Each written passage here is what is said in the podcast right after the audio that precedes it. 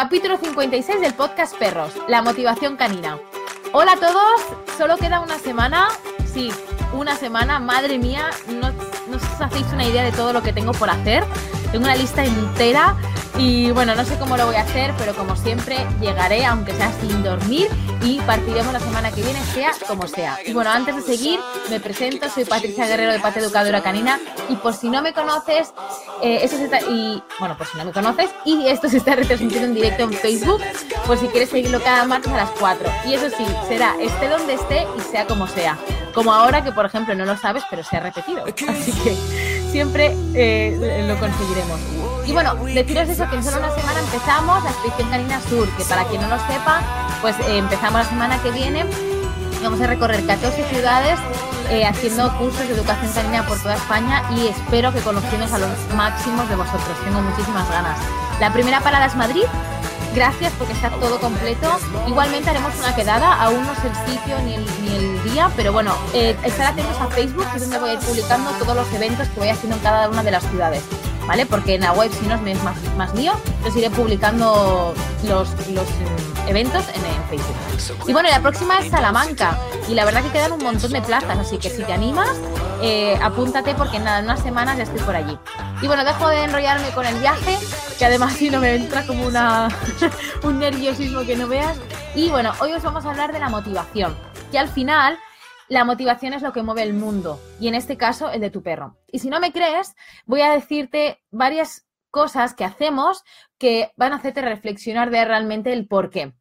Pues nada, la motivación qué es? Es lo que hace que pidas un crédito para estudiar un máster, que recorras kilómetros para ver a alguien, que no duermas por presentar un trabajo, que corras kilómetros por perder unos kilos, te levantes a las 6 de la mañana para ir a buscar setas o recorras toda una ciudad por comprarte un jersey. Todo eso es, el motor de eso es la motivación. Cada uno tiene su motivación diferente, pero es lo que hace que lo hagas. Vamos a ver primero la definición. En el diccionario, si buscamos la palabra motivación, vamos a encontrar, o motivar, vamos a encontrar acción de motivar a una persona, que dices, muy bien, ¿vale? Motivar, me parece muy bien. y luego, eh, esta que me mm, va más a acorde sería cosa que anima a una persona a actuar o a realizar algo. En este caso nos vamos a coger un poco a eso. En el libro de Eduard Punset, bueno, para quien no sepa quién es Eduard Punset, es un científico loco que hace muchísima divulgación. De hecho, eh, hace años eh, le, me, bueno, me, hubiera gustado trabajar con él divulgando científico, bueno, haciendo divulgación científica y así, pero bueno, eso es otra, en otra vida. Y tiene un libro que se llama El viaje a la felicidad y en ese libro menciona el caso de su perra, que se llama Pastora, y él interpreta que es más feliz su perra durante el camino que le lleva a algo que consiguiendo el objetivo.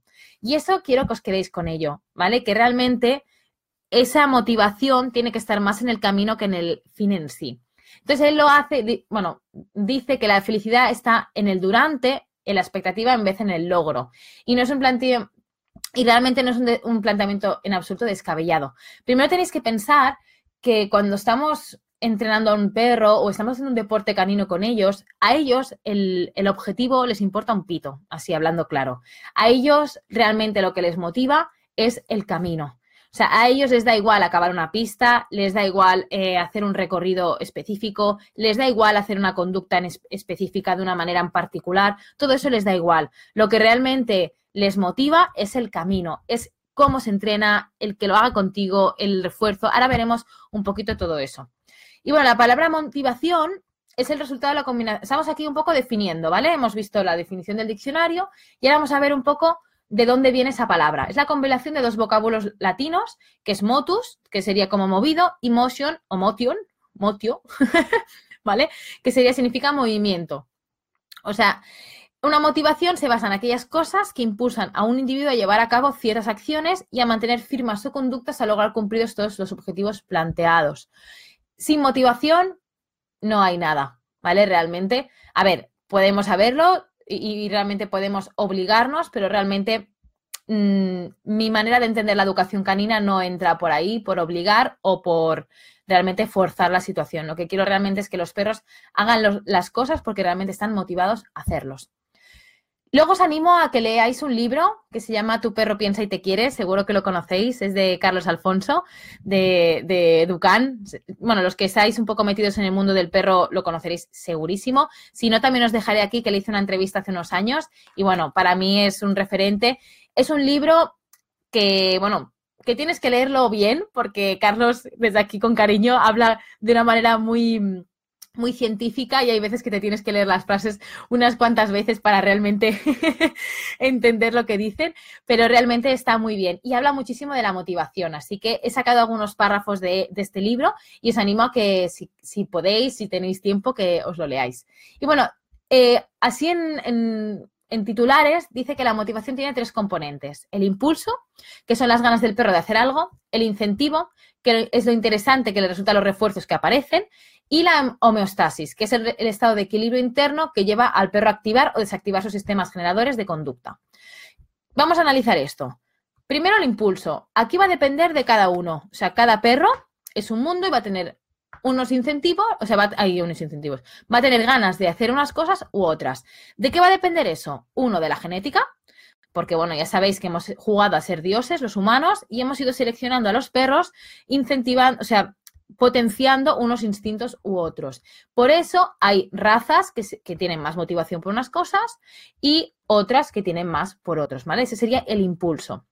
Igualmente os digo que también va por individuos, ¿vale? Hay individuos que tendrán unas ganas por unas cosas y otros por otros y a lo mejor son hermanos y cada uno tiene por una cosa. Pero bueno, eso tenemos que tener claro qué es, por qué tiene impulso nuestro perro, ¿vale? Y eso es lo que vamos luego a transformar en ese refuerzo para realmente encontrar esa motivación.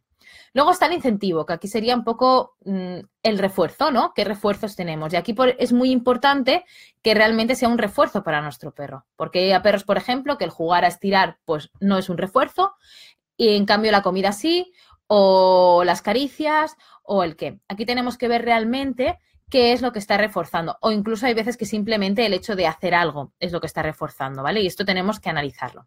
Y luego una cosa que me gusta mucho y que sabéis que soy muy pesada con eso, que es lo que eh, Carlos le llama la, homeostasis, bueno, Carlos y más gente, que sería el estado de equilibrio interno, que sería más bien tener en cuenta el estado emocional de nuestro perro. A mí no me interesa que mi perro esté muy motivado si está estresado o perdido. ¿vale? Yo lo que busco siempre también es esa calma y esa concentración. De hecho, ahora en el perro tranquilo, los que estáis en el curso sabéis que, bueno, estoy siendo súper pesada con eso de eh, no perder el objetivo del ejercicio. O sea, a mí, por ejemplo, estamos haciendo cambios de posiciones, ¿vale? Para los que no estáis en el curso. Por ejemplo, pasar de tumbado a de pie, de de pie a sentado y así. A mí eso me importa muy poco. A mí, ¿qué es lo que me importa de ese ejercicio? Que el perro esté concentrado, que esté tranquilo, que eh, esté estable, es decir, que sepa estar quieto. Todo eso es lo que busco. ¿Que lo hagamos con un cambio de posición? Pues mira, porque es divertido y es una manera de que eh, aprendamos eso. Pero lo que, lo que importante es ese estado de equilibrio interno. Sí, ha quedado claro ahí, ¿vale? Os estoy dando un montón de información en poco tiempo, yo lo sé. Pero bueno, para resumir tendríamos el impulso, el incentivo y el estado de equilibrio emocional, ¿vale? Pero todo esto no se puede dar si nuestro perro no se siente libre. ¿Vale? Eh, ahora mismo, por suerte, ha cambiado muchísimo el método de entrenamiento. Los perros, la verdad, que ahora conviven con nosotros, son nuestros compañeros de, vida, pero hasta no hace tanto no era así. Y los perros no se sentían libres, con lo cual no existía esta motivación. El perro realmente eh, trabajaba o, o realmente hacía los ejercicios, hacía el entrenamiento por otro tipo de cosas que no tenían nada que ver con la motivación, ¿vale? Entonces, realmente eh, nuestros perros están motivados porque se sienten libres y para mí eso es súper importante. Eh, hace unos días, bueno, días o meses, ya no lo sé porque lo siento, pero el, espacio-tiempo lo estoy llevando un poco mal, leí un comentario de estos en un grupo de, de Facebook de entrenadores y así, que decía, eh, si nuestro perro tuviera todas las necesidades cubiertas y tuviera libertad absoluta para eh, interaccionar con otros de su especie con total libertad, nosotros no importaríamos. Y yo pensé, pues no estoy de acuerdo, porque mis perros, por ejemplo, tienen todo eso. No, no les falta de nada, tienen libertad absoluta para ir a jugar, para ir a donde esto. Y ellos, cuando están en un sitio abierto y un sitio libre, escogen estar conmigo. Y para mí, esa palabra escoger estar conmigo para mí es lo más importante. O sea, de hecho, no solo con mis perros, sino con todas las personas que me rodean, no quiero a nadie que no le salga de dentro estar conmigo. Y aquí entran mis perros también. Y eso se consigue con esa libertad. Está claro que eh, ya sabéis que hay los límites, que la sociedad, que ta, ta, ta, ta, ta, ¿vale? Pero estamos hablando ahora de eh, esa motivación que tiene que haber en nuestro perro de, hacer cosas con nosotros. Luego, eh, me gustaría citar, ya os digo, me, está costando un poco, ¿me seguís? ¿Estáis ahí? Está siendo muy pesado porque tengo que, hay un montón de, mm, de cosas que os quiero contar y, lo he ido mezclando todo y no sabía muy bien cómo ponerlo. Pero bueno, os lo voy diciendo, yo creo que, que ahí iremos sacar un montón de cosas. ¿Qué sería lo contrario a que nuestro perro estuviera motivado y se sintiera libre para lo que os decía, ¿no? Para realmente escoger estar con nosotros y entrenar con nosotros y hacer cosas con nosotros. Pues sería lo que se llama la indefensión aprendida, ¿vale? Eh, es cuando el perro realmente ha probado todo, nada le ha funcionado y decide dejarse morir. Suena muy fuerte, pero realmente un perro puede llegar a morir por entrar en defensión aprendida. De hecho, no sé si, bueno, me habéis oído hablar alguna vez de, Bicha. Bicha es una perrita que adopté con 14 años y, bueno, y mi decisión para adoptarla fue que, que había entrado en indefensión aprendida, ¿vale? Yo trabajaba en una protectora en esa época y, realmente se estaba dejando morir. Entonces decidí llevarme a casa. Y esto sería todo lo contrario a eso. Y esa indefensión aprendida no os penséis que solo es para perros maltratados o perros que están en una situación muy extrema, como puede ser, ¿no? Estar en una protectora hace muchos años o, bueno, o vete a saber. A saber.